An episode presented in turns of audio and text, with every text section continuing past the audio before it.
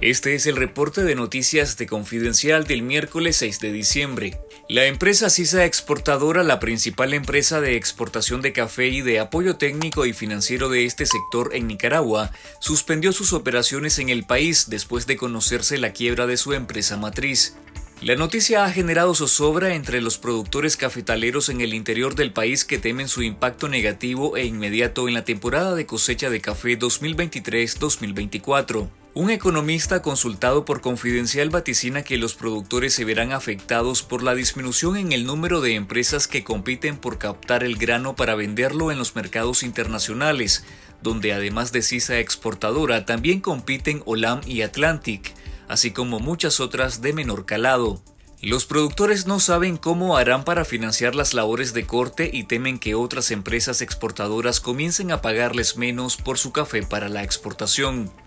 Otro elemento que afectará a muchos productores es el hecho que si CISA no se reactiva, los beneficios que siguen operando no tienen capacidad para procesar los 1.5 millones de quintales de café por año que manejaba esta empresa. Por su parte, el régimen de Daniel Ortega informó en un comunicado este miércoles que están tomando acciones correspondientes para garantizar que CISA exportadora cumpla con sus compromisos comerciales y financieros de esta temporada de cosecha. El economista Juan Sebastián Chamorro sugirió en sus redes sociales que los acreedores de CISA exportadora intervengan en la empresa para que se reanude el proceso de compra y exportación de café y evitar así una crisis en este sector productivo. En julio del año 2023, es decir, muy recientemente, Mercon anunció la adquisición de una deuda de 450 millones de dólares liderado por el Banco Internacional Rabobank y otras 13 entidades eh, financieras. Eso me hace eh, ver la posibilidad como solución a una potencial crisis en el sector cafetalero y es que los acreedores de Mercon y por lo tanto de CISA exportadora intervengan la empresa,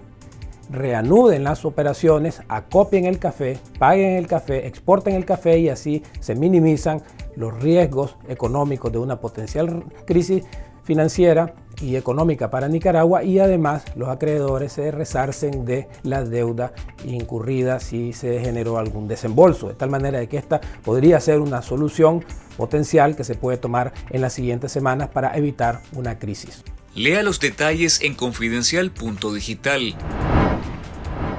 El régimen de Daniel Ortega ha expulsado, desterrado y exiliado a unos 227 líderes de la Iglesia Católica en 2023, entre ellos 151 sacerdotes y 76 monjas, según un informe del colectivo de derechos humanos Nicaragua Nunca Más. El informe titulado Violaciones a la libertad religiosa, etapas de represión contra la Iglesia en Nicaragua, advierte que el destierro contra los religiosos atenta contra la libertad de movimiento en Nicaragua y afecta el ejercicio sacerdotal en las diócesis a cargo de los sacerdotes que han sido confinados fuera del país. El abogado nicaragüense Juan Carlos Arce, miembro del colectivo, explicó que la persecución contra la Iglesia Católica en Nicaragua es una represalia por el rol de mediadores que los sacerdotes desempeñaron durante el fallido diálogo nacional en 2018 y por otro lado es parte del afán del régimen por controlar todo lo que sucede en el país. Lea los detalles en confidencial.digital. España recibió esta semana a 45 nicaragüenses refugiados que llegaron desde Costa Rica dentro del Programa Nacional de Reasentamiento que gestiona el Ministerio de Inclusión, Seguridad Social y Migraciones. Fuentes de este departamento español informaron a la agencia de noticias EFE de que este grupo que aterrizó este lunes 4 de diciembre en Madrid forma parte de los 250 nicaragüenses que lo harán durante este mes de diciembre. Se prevé que los próximos vuelos lleguen los días 12 y 14 de diciembre con el resto de refugiados, que serán beneficiados con los recursos del sistema de acogida por toda la península para garantizar la atención de estas familias, así como acompañarlas en su integración a través de un itinerario de preparación para lograr su autonomía. El reasentamiento es un proceso por el cual un refugiado que ha huido de su país de origen porque está perseguido por motivos de raza, religión, opiniones políticas u otros motivos y que goza de asilo temporal en otro país, es acogido en un tercer país, que en este caso es España.